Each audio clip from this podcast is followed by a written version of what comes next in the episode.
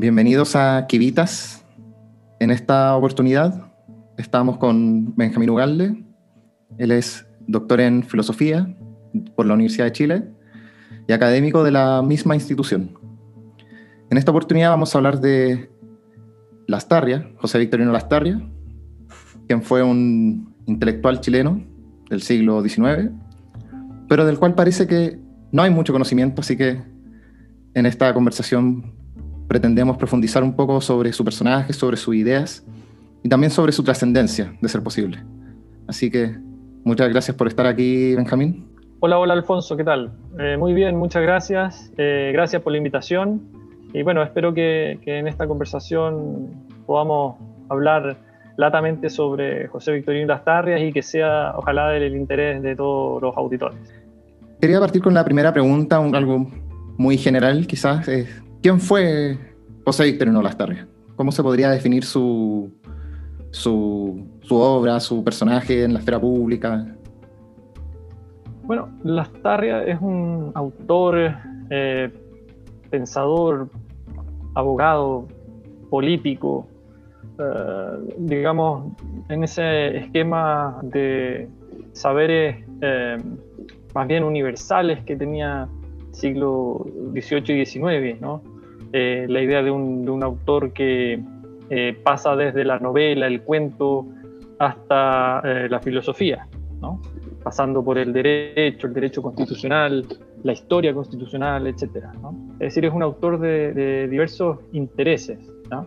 tal vez sería un poco excesivo plantear la idea de una especie de, de sabio universal, digamos, como era más bien el esquema del siglo XVIII, pero guardando las proporciones, Lastarria es un autor eh, muy diverso, muy amplio, eh, que básicamente nace en 1817, muere en 1888, por lo tanto ocupa eh, la mayor parte del siglo XIX, es decir, su, su vida transcurre a lo largo básicamente de todo el siglo XIX.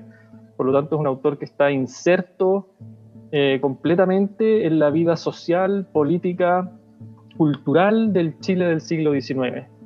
Yo diría que eh, tal vez uno pudiera decir que las Targas junto eh, a Andrés Bello son dos de los intelectuales más importantes del siglo XIX en Chile.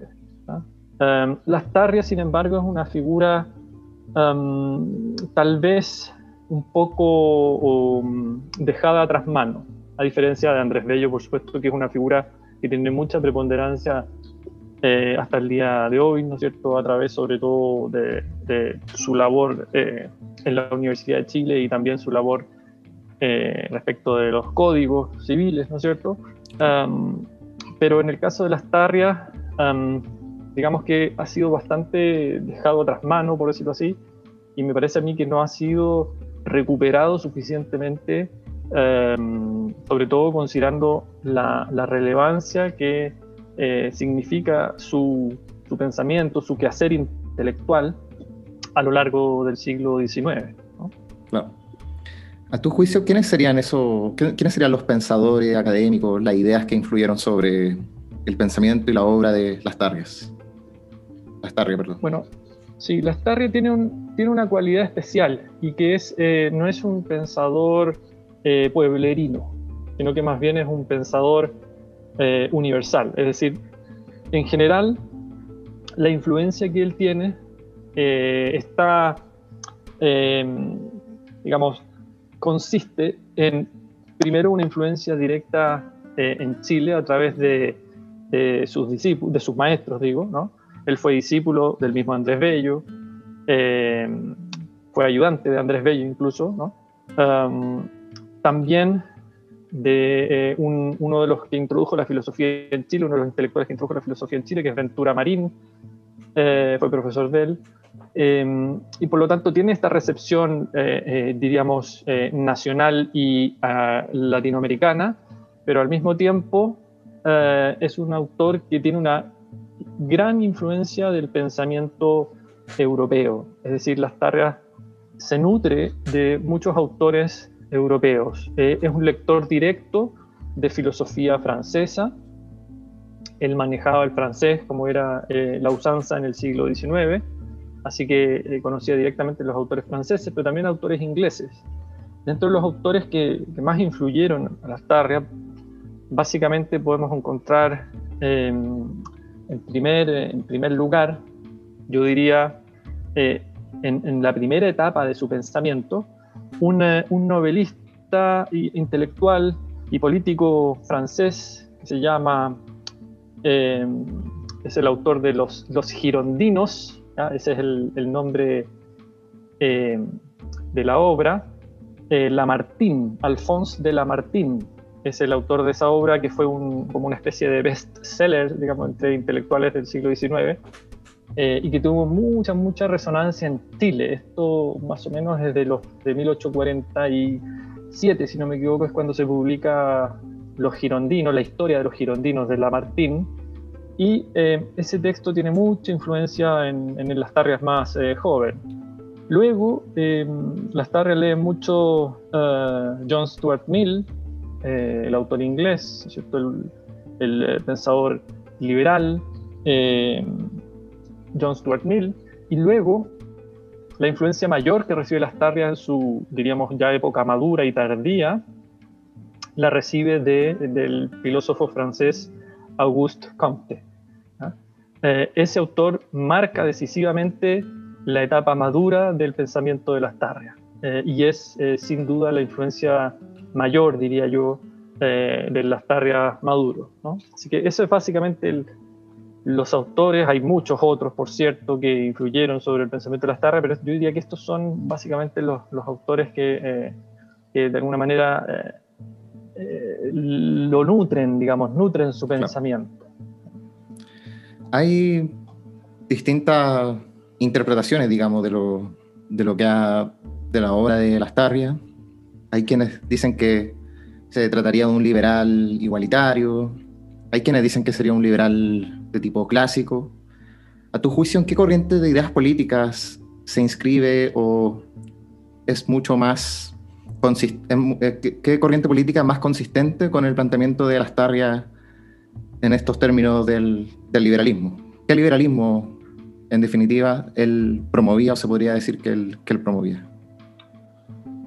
Bueno, es una pregunta interesante, pero es una pregunta amplia eh, que habría que, que, responder eh, con varias partes. no es fácil de responder porque yo diría que eh, el liberalismo del siglo XIX y en particular en Chile tiene ciertas características específicas que no lo hacen analogable a, a las distinciones o corrientes eh, actuales. Ya no, no, es tan fácil hacerlo calzar en un esquema ideológico actual. Eh, hay que intentar comprender el fenómeno político del siglo XIX. y ciertamente que Lastarria se entiende a sí mismo incluso como un liberal. Eh, pero hay que preguntarse qué significa el liberalismo en esa época, ¿no? que, cuáles son las ideas que defiende el liberalismo, cuáles son los postulados eh, filosóficos del liberalismo del siglo XIX. Y yo diría que en ese sentido no es fácilmente encasillable. Tiene, tiene ciertas particularidades específicas que lo hacen un pensador eh, y un intelectual bastante inasible, ¿ya? Como, como todo gran intelectual por lo demás. ¿no? Eh, así que en este sentido yo diría el liberalismo de las Tarrias, hay que pensar que incluso las Tarrias fue uno de los fundadores de lo que fue el Partido Liberal en Chile, el origen del Partido Liberal en Chile. Eh, básicamente, ¿no es cierto?, desde la independencia en adelante, desde 1810 en adelante, todos sabemos la política nacional está marcada por dos bandos, que son los pipiolos y los pelucones.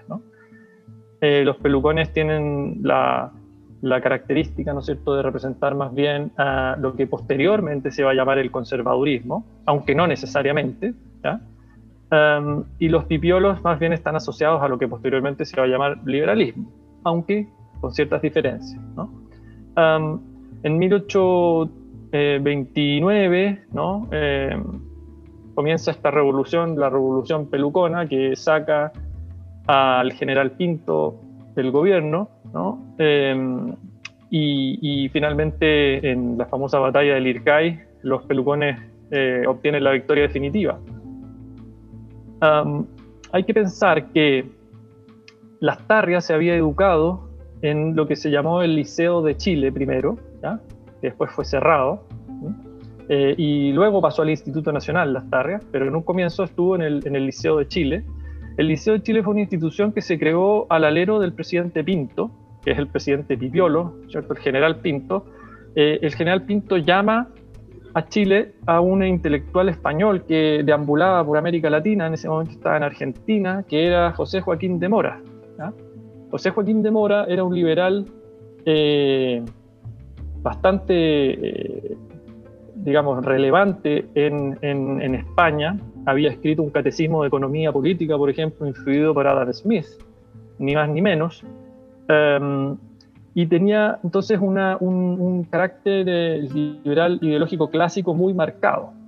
Él llega a Chile por encargo del presidente Pinto y funda el Liceo de Chile que dura solamente dos años, ¿ah? muy poquito, porque em, con la revolución pelucona cae Pinto y cae el proyecto eh, de Mora, y Mora finalmente es expulsado del país. Pero en ese liceo que dura dos años se educa muy joven las tardes, niño todavía, niño, ¿no? Así que ahí tiene su primera aproximación al liberalismo eh, clásico, diríamos, ¿no? A través de Mora, eh, y sobre todo pensando en que Mora, este es un dato importante, ¿no es cierto? Había estudiado eh, Adam Smith, incluso había vivido en Londres, había tenido una, una gran influencia del pensamiento inglés, ¿no? el pensamiento escocés en particular sobre sí, ¿no? traía, traía en sus espaldas esa, esa, herencia. Y eso es la primera influencia que tienen las tardes. eso nos dice un poquito qué tipo de liberales las tardes. ¿no? Eh, y luego, em, bueno, se instaura la constitución del 33 eh, y las tarrias en su juventud estudia en el Instituto Nacional, estudia con Antonio Varas, estudia con Manuel Montt, eh, son compañeros.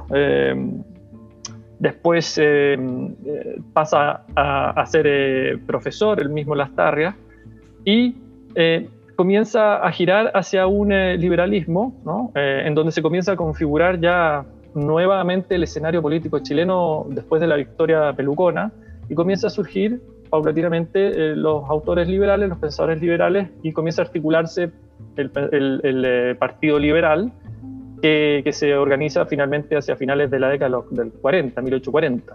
¿ya? y Lastarria es uno de los fundadores de ese partido. Ahora, es un liberalismo integral, diría yo, en el sentido en que es un liberalismo este, que tiene rasgos, eh, por ejemplo, eh, laico, republicano, ¿no? Eh, y, también un, liberalismo económico importante. no creen, digamos, en, el exceso de, tarifas, impuestos o en la tutela estatal del quehacer económico, y tampoco del quehacer cultural y social. Entonces, en, ese sentido, uno pudiera relacionar bastante claramente el pensamiento de Lastarra con lo que se entendería por un liberalismo clásico. Eh, esa sería su raigambre.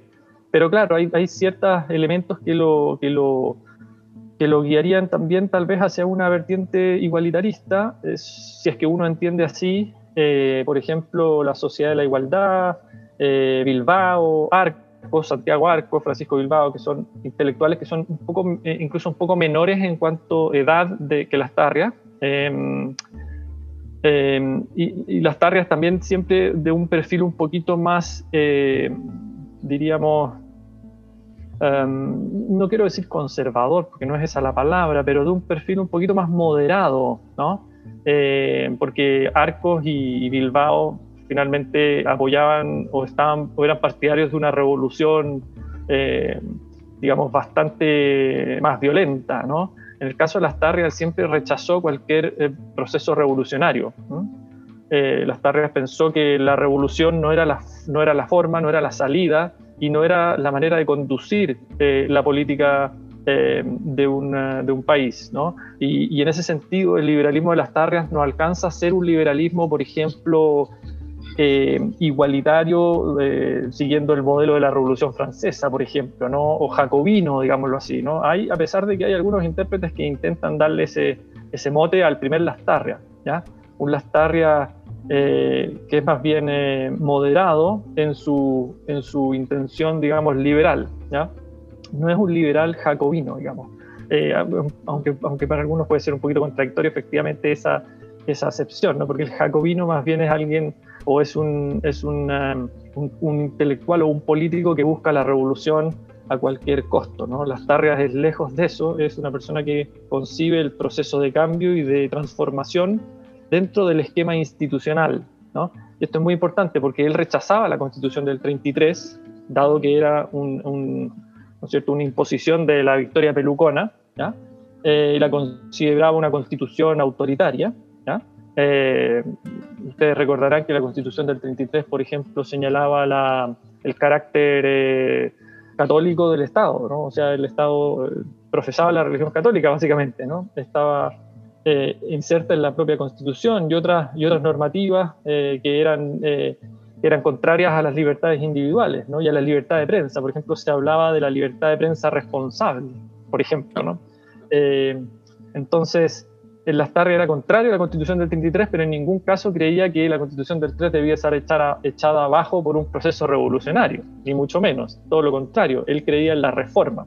Y por eso hay un famoso club del siglo XIX que se llamaba el Club de la Reforma, ¿no? es decir, donde se reunían los básicamente liberales moderados a plantear la transformación de la constitución del 33 mediante la reforma política.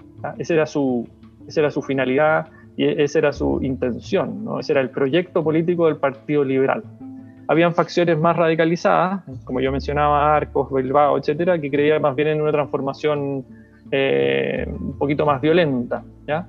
Y, también habían eh, sectores federalistas y sectores, eh, sobre todo armados, ¿no es cierto?, parte del ejército, eh, ciertas regiones que se rebelaban contra el centralismo, que, no tenían tanto un, cariz ideológico, digamos así, sino que más bien eran luchas de poder que se fueron dando.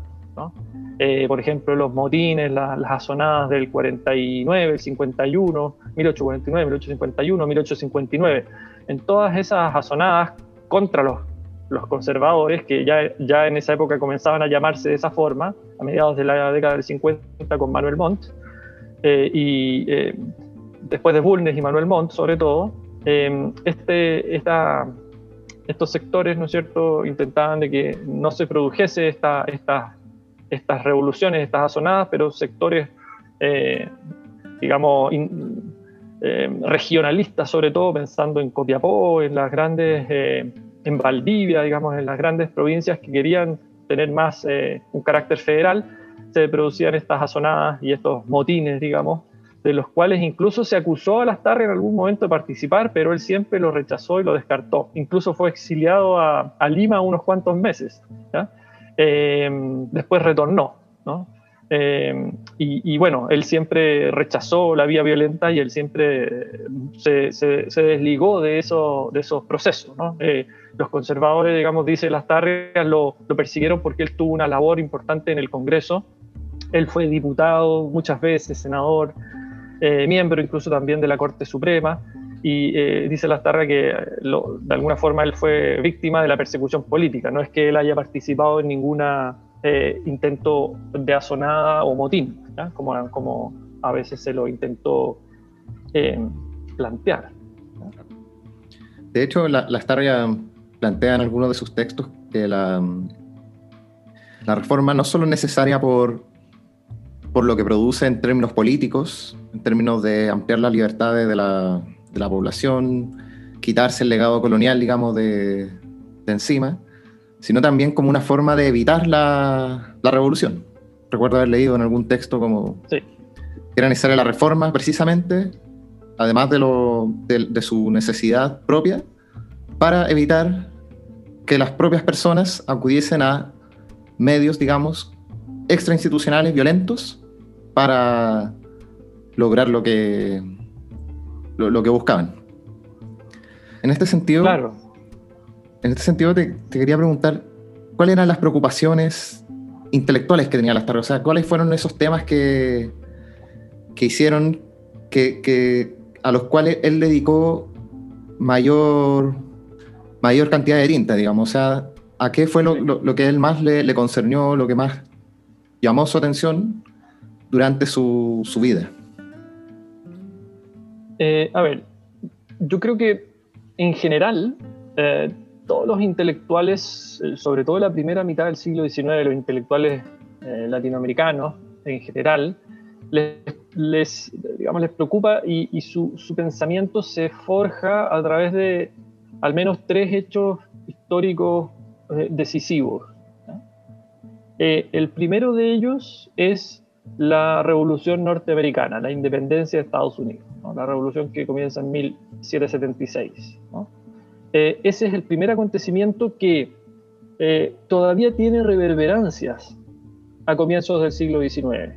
Es decir, ese, es un hecho relativamente reciente todavía en esa época, la Revolución Norteamericana.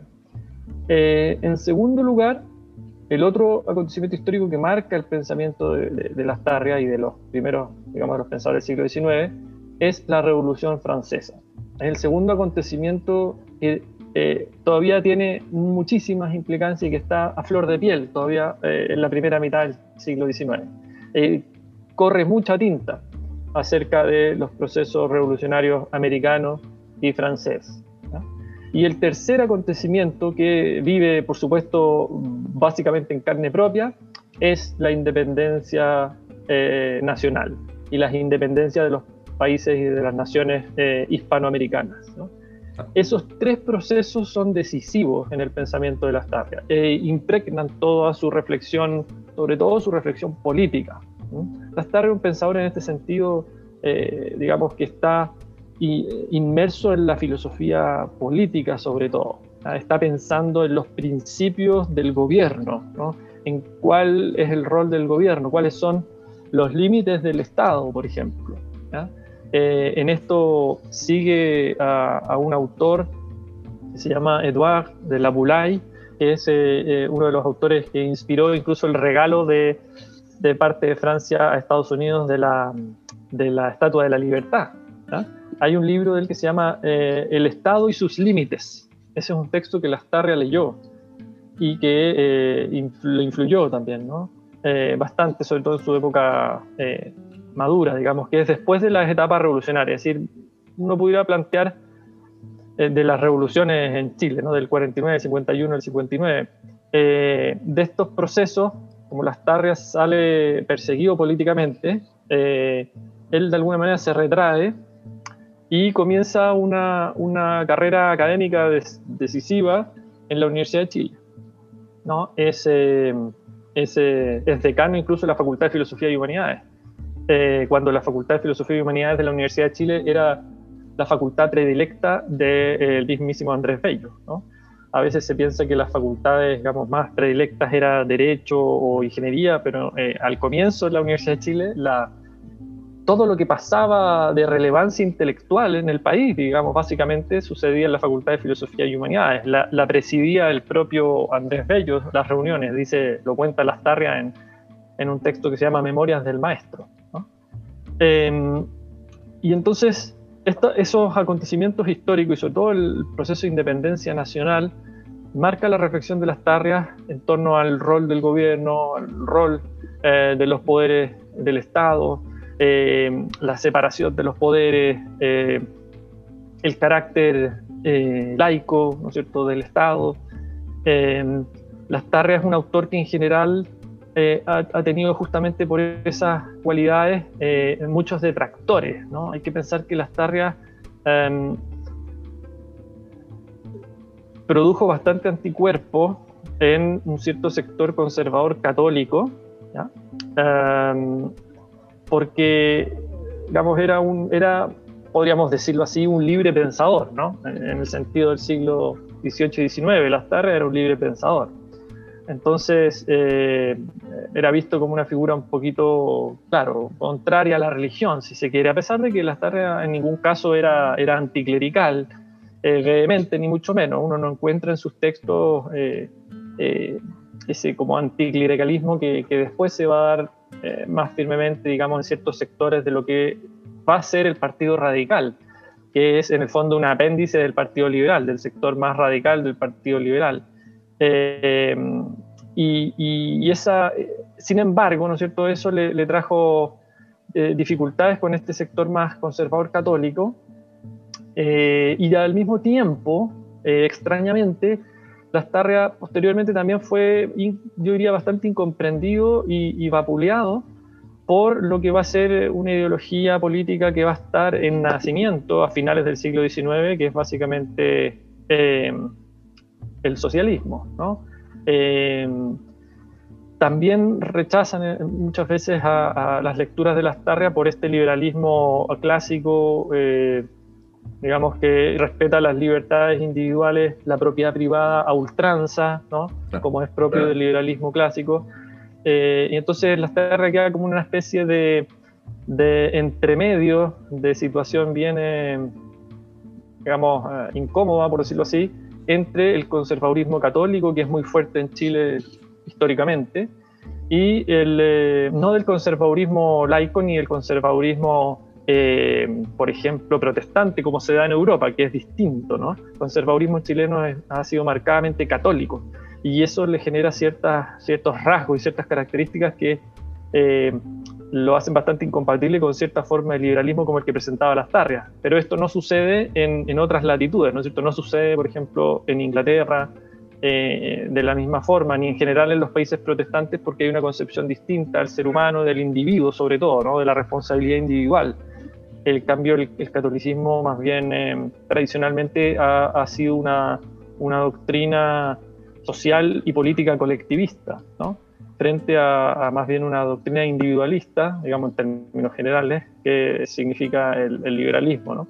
Entonces, Lastarga fue vapuleado por estos sectores y también por los nacientes sectores del, socialismo incipiente, digamos, que eh, lo veían como un liberal que defendía la, eh, la propiedad, el derecho individual, ¿no es cierto? Eh, y las libertades económicas en general que, que también son eh, vistas, digamos, por estos sectores como resabios de, de, digamos, de, los grupos de poder, digamos de la burguesía, ¿no? En las nuevas lógicas que se van a instalar hacia finales del siglo XIX, comienzo del siglo XX, que van a reconfigurar el escenario político eh, nacional, ¿no? Y el escenario intelectual nacional.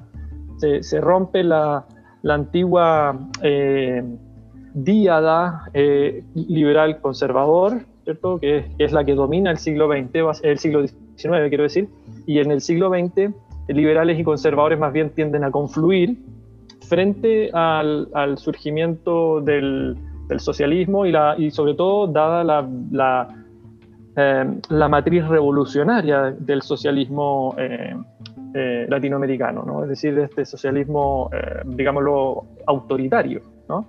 Entonces, eh, en el sentido del proceso revolucionario. ¿no? Entonces, em, conservadores y liberales tienden a confluir en ese sentido. y eso finalmente se concreta incluso en la, en la unificación del Partido Liberal que Las Tarrias había fundado, básicamente en 1849 eh, en 1966, si no me equivoco, es que el Partido Conservador y el Partido Liberal en Chile se confluyen, digamos, ¿no? Eh, tienden a confluir y finalmente se terminan eh, en una fusión. ¿no? y eso explica mucho el desarrollo también de la política del, siglo XIX. así que, bueno, eso básicamente. ¿no? ¿A qué se debe esta preocupación o dedicación que la Astarria le dio a la literatura, a las letras, a, la producción literaria nacional en, su, en su momento. Sí, eso es bien importante, sobre todo al comienzo de la carrera de la Astarria. Em, a ver, en el fondo, el primer Lastarria, sobre todo, es, está preocupado por la estructura de la, de la nación por la estructura em, cultural, social, política de esta nación que está eh, surgiendo, que es Chile, ¿no? Si bien había una identidad social y cultural previa, ¿no? Eh, el, Estado como tal, independiente, ¿no es cierto?, eh, de la corona española, surge recién en 1810 y las Tarrias nace en 1817, por lo tanto toda su juventud, eh, él la vive en un estado que está todavía en ciernes, y por lo tanto a Lastarria le preocupa mucho la constitución del Estado Nacional. Es su primera, digamos, preocupación. Y se, adhiere eh, a, a, las letras y a la, y a la cultura en general, pero sobre todo a la literatura, ¿no? Eh, como un intento de eh, facilitar el desarrollo cultural del país. allí se crea una sociedad literaria, él incluso preside una sociedad literaria eh, cuando es muy joven, tiene veintitantos años solamente. Escribe poesía, escribe novelas, escribe cuentos, eh, y, al amparo siempre de Andrés Bello, eh, comienzan a, a, ser practicadas las letras, las bellas artes, y entonces ese proyecto tiene que ver con, una, con un proyecto de reconfiguración de, de, alimento del, alma, si se quiere, eh, nacional. Entonces, en ese sentido, el intento de las tarrias es poder atraer la cultura, las artes, las humanidades, las letras, eh, porque creía fielmente que a través de la educación eh, podíamos alcanzar como país una, una mejor condición, saliendo del estado de eh, de total abandono, piensa las tardes, en el que nos encontrábamos eh, durante la monarquía española, ¿no? el gobierno de la monarquía española. Es decir, las tardes ve en, el gobierno monárquico eh, básicamente el, origen de los males, básicamente, ¿no? el origen de los males que el país acarrea en su, en su constitución esto de estar en, completa anarquía, de ser un desorden, ¿no es cierto?, de, de, asonadas de ida y vuelta, de eh, golpes de Estado, etcétera, ¿no? de, este, de esta situación anárquica que vive el país, sobre todo en, las primeras, en los primeros decenios. ¿no? Y luego, entonces, cuando llega la calma, él cree que hay que, cree junto a Andrés Bello, ¿ya? que hay que reformar cultural y socialmente el país. ¿no? Y para eso eh, las letras, las artes, las humanidades son fundamentales. De hecho, hay una anécdota. Eh, Lastarria dice que usualmente cuando se reunía con Andrés Bello, los jóvenes, ¿no es cierto?, que lo rodeaban, los ayudantes, sus ayudantes, etcétera, eh, Andrés Bello les decía, em, y esto lo, lo, repetía usualmente, me parece que también está incluso en el discurso inaugural de la Universidad de Chile, cuando dice nunc opus, que en latín significa ahora es cuándo. Ahora es la tarea, ahora es eh, cuando debemos llevar la tarea adelante. Es decir, es ahora el momento en que hay que mostrar que la literatura, las humanidades, las bellas artes eh, pueden conformar, digamos, un, país eh, de mejor manera a como se venía arrastrando desde la colonia. ¿Cuál dirías tú que fue la, contribución y legado de las tarrias? ¿Quiénes fueron aquellos que continuaron su idea o que las tomaron y las criticaron y convirtieron en, otra cosa? Bueno, yo diría que, a ver, en el caso de la mayor influencia, importancia de las tarrias, me parece que eh, tiene que ver en el ámbito de la ciencia política, la filosofía política, la ciencia social en general.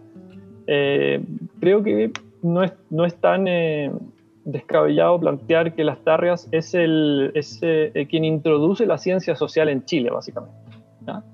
Eh, el estudio de la sociedad, del gobierno, del Estado, de las relaciones sociales en general, lo hace las Tarrias. De hecho, en un periodo en donde esto está todavía muy en ciernes, un discípulo de él es quien de alguna manera da digamos, inicio a los estudios eh, sociológicos eh, formales, básicamente en Chile, que es eh, Valentín Letelier, que fue rector también de la Universidad de Chile.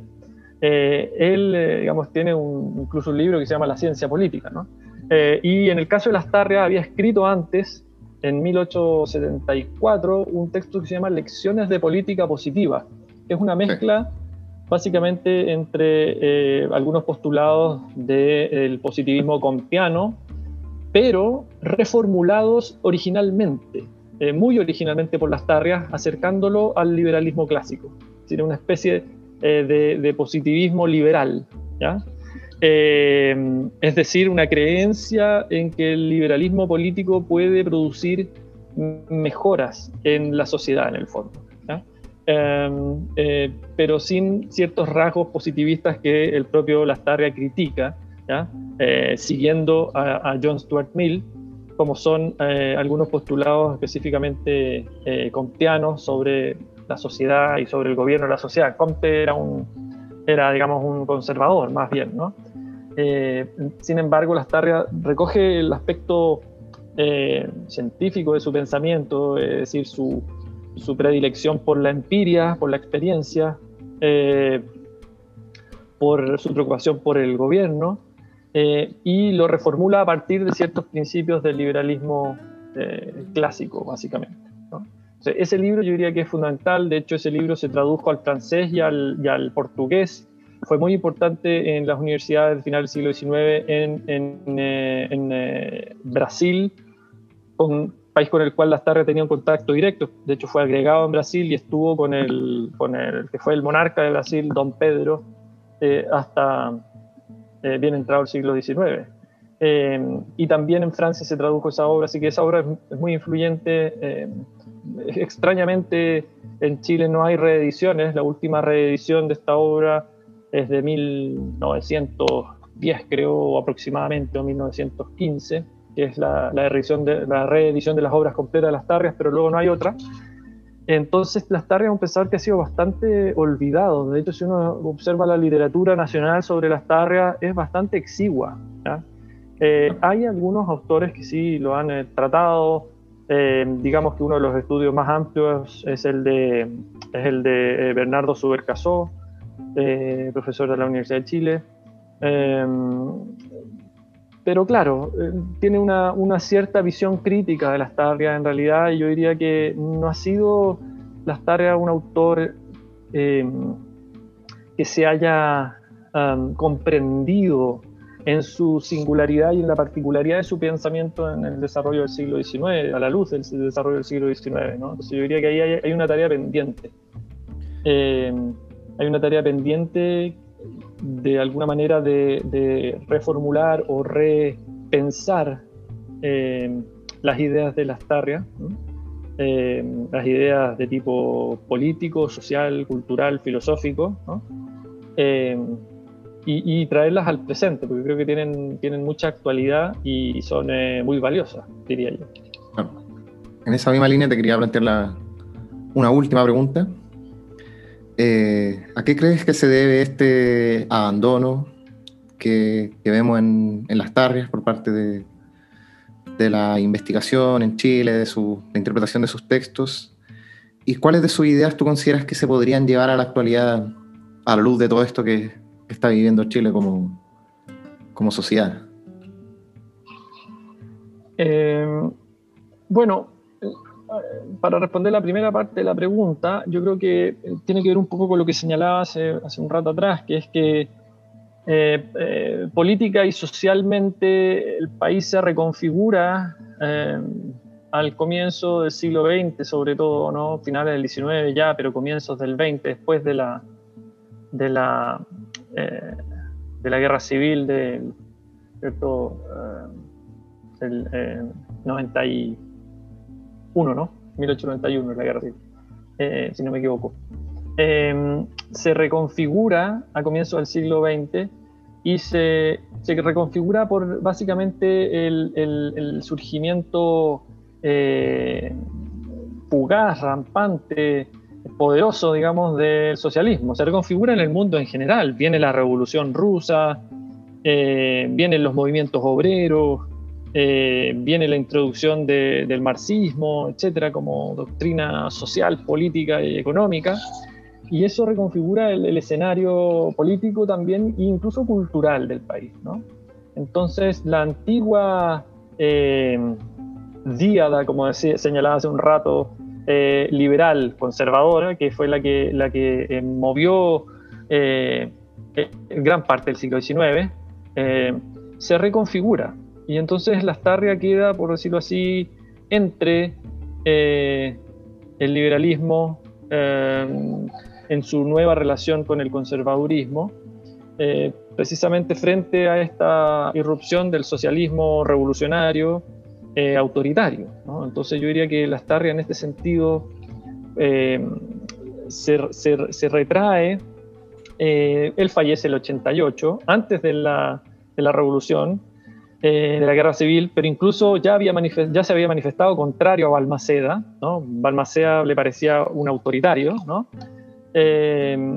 y, entonces es, bastante plausible que el propio Lastarrias haya pensado que cualquier intento revolucionario, eh, autoritario, era, era insatisfactorio. Entonces yo diría que hay un problema en que Lastarrias queda abandonados política y culturalmente porque queda entre un conservadurismo católico, que yo decía es muy característico del Chile del siglo XIX y del siglo XX, eh, no de un conservadurismo eh, diríamos, eh, por ejemplo, protestante o de un conservadurismo clásico, sino que más bien de un conservadurismo católico propiamente tal, que tiene sus particularidades, como señalé, y por otro lado, de este, de esta, este nuevo socialismo, de esta nueva cuestión eh, revolucionaria a la, a, la, luz de la revolución rusa, etc., eh, en donde esa, esa cultura eh, revolucionaria, esa cultura socialista de izquierda abandona también a las tarrias.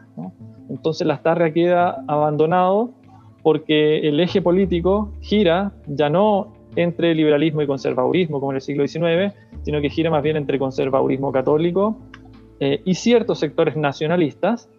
Eh, y por otra parte, eh, el socialismo más bien de carácter revolucionario, autoritario, que es el que genera otra cultura también eh, en Chile. Entonces, me parece a mí que esa es una de las razones del abandono o de la incomprensión de las tarrias. ¿no? Y en general, si uno estudia eh, lo que se ha dicho de las tarrias, usualmente las apreciaciones de los intelectuales chilenos acerca de las tarrias está imbuida por una de estas dos posiciones.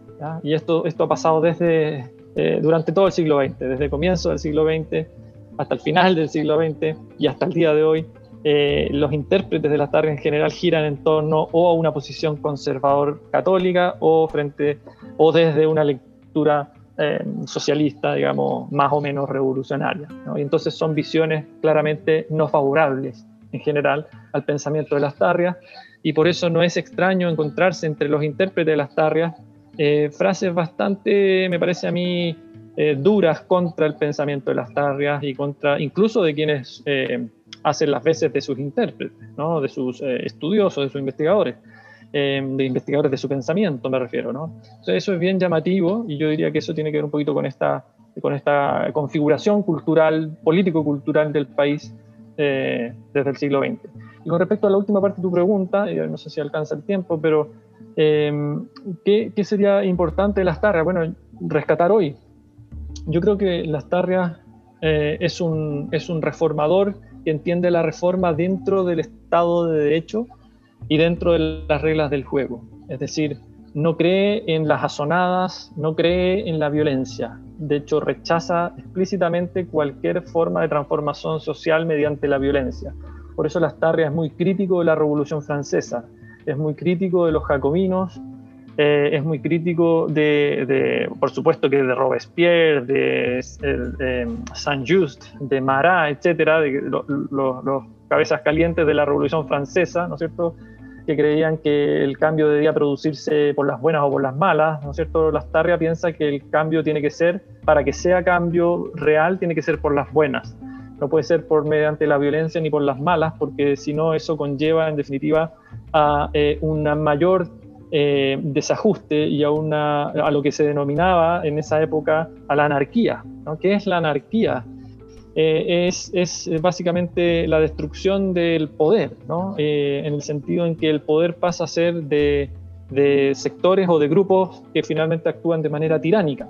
Entonces, eh, la anarquía es lo contrario de la democracia, ¿no? Eh, y la anarquía se apoya en la violencia eh, y en la destrucción. Entonces yo diría, para nosotros, a mi juicio, lo más relevante de rescatar de las tarrias es su carácter reformista, reformista institucional, cree en el cambio social, pero cree en el cambio social progresivo, paulatino, dentro de las reglas del juego, no violento, y básicamente en este sentido es un autor eh, ilustrado, es decir, cree en el cambio racional de la sociedad, no en el cambio emocional o violento, sino que cree que la sociedad debe ir progresando paulatinamente a través de eh, un proceso de cambio racional y, como decía, eh, ponderado, ¿no? y no a través de asonadas o la violencia. Entonces yo diría, bueno, ese es, uno, es un enfoque general de la cuestión política que en nuestro país haría bastante falta eh, que, se, que, se, volviese a, a repensar ¿no? el rol de la violencia, sobre todo pensando en que en nuestro país desde el 18 de octubre del 2019 a esta parte no cabe ninguna duda que es un país más violento y estamos sin duda en un país con, con grados de violencia realmente eh, preocupantes, violencia política, violencia delictual también, violencia común, narcotráfico, etcétera. Yo creo que hay hay una cuestión que debe preocuparnos a todos, que es eso, ¿no? Y yo creo que en ese sentido la Astarria puede servir para que eh, se repiense eh, la manera en que abordamos muchas veces eh, la política nacional. Perfecto. Muchas gracias, Benjamín, por tu tiempo. Ha sido una muy grata conversación. Espero que a nuestros auditores también les haya agradado. ¿Hay algo más que quisieras añadir? No, bueno, muchas gracias a ti, Alfonso, por la invitación y solamente plantearles a los, auditores que se acerquen a, las tarrias, eh, que, revisen. Muchos de sus textos están eh, digitalizados en, esta página de Memorias Chilenas, así que es, básicamente eh, accesible para cualquiera. lecciones de política positiva, yo diría el texto más, sí, probablemente el más importante de las tardes, ¿no? si no el más importante derechamente. Eh, una obra muy interesante que puede servirles para repensar la política nacional eh, hoy desde una mirada del pasado que en absoluto está como obsoleta o, o, que sea demasiado eh, este, asociada a su época, sino que el pensamiento de las tardes en ese sentido, y espero que eso se haya podido transmitir a lo largo de esta, de esta conversación, es un pensamiento universal, es decir, un pensamiento que, vale para todas las épocas y que, y que va al corazón de la relación entre el individuo, el Estado, la sociedad, la nación, etc. Excelente. Muchas gracias, Benjamín. No, de nada, gracias a ti, Alfonso, que estés muy bien. Igualmente. Saludos a todos los auditores también.